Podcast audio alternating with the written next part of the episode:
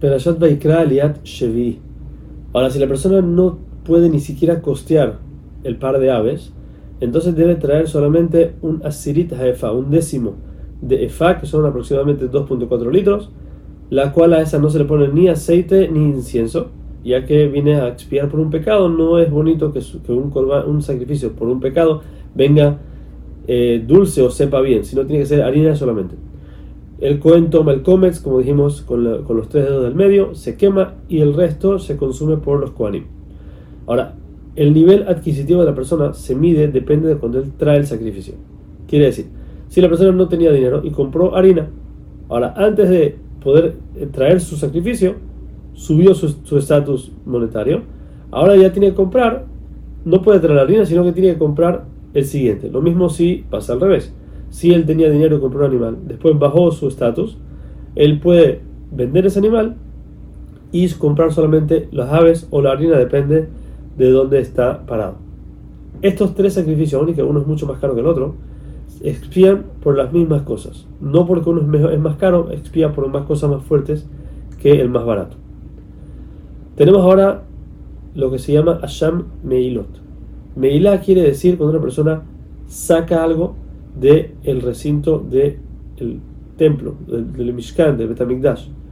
Si estamos hablando de algo que es usado solamente por los Kohanim, quiere decir algunos de los utensilios que se usan en el Betamikdash, o alguna de las comidas que solamente los Kohanim pueden comerlas, si la persona utiliza o come alguna de esas cosas, entonces se llama que los sacó del recinto del templo. Esto se llama Meila. Uno para eso tiene que traer un sacrificio que se llama Korban Meila. Se trae un Ail, es un carnero. En hebreo la palabra air viene, de la, de, la palabra fuerte, ya que cometió algo grave. Parecido al hatat, se quema una parte y se come otra parte. Y aparte de eso, la persona tiene que pagar lo que usó del templo y aumentar un quinto sobre ese valor y entregarlo. Este, este carnero debe tener un valor de 2 shekalim, que son aproximadamente 36 gramos de plata en valor.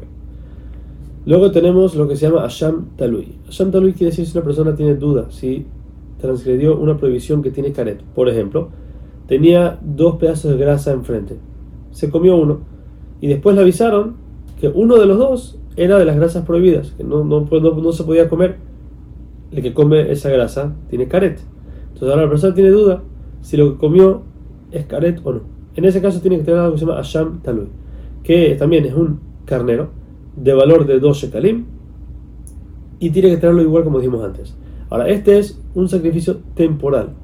Es una expiación temporal hasta que, si en algún momento él clarifica qué fue lo que pasó, si sabe que pecó, entonces ahí tendría que traer un hatat, como vimos anteriormente.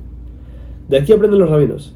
¿Ves cuánto la Torah le puso énfasis a la persona que pecó que no sabe si pecó, está en duda si pecó, y le dijo que tiene que tener un corbán, un sacrificio completo, cuánto más va a ser castigada la persona que peca adrede. No solo eso, sabemos que la Torah premia 500 veces más a lo que castiga. Entonces, si a la persona que pecó le hacen este tipo de castigo, ¿cuánto más le van a pagar a la persona que hace las mitzvot como tienen que ser? Por último, tenemos una persona que le dio a otra dinero, o le prestó, o le tiene que pagar su salario y no se lo ha pagado, o cualquier persona que robó. En cualquiera de estos casos que viene una persona a acusar al otro que le debe dinero, y éste se niega y jura en falso que él no debe ese dinero, en el momento que se arrepienta, él debe traer, no solamente devolver la plata que robó o lo que debía, sino tiene que aumentar un quinto más del valor y dárselo a esa persona. Y por último, traer un carnero de valor de dos shekalim, igual como, como vimos anteriormente.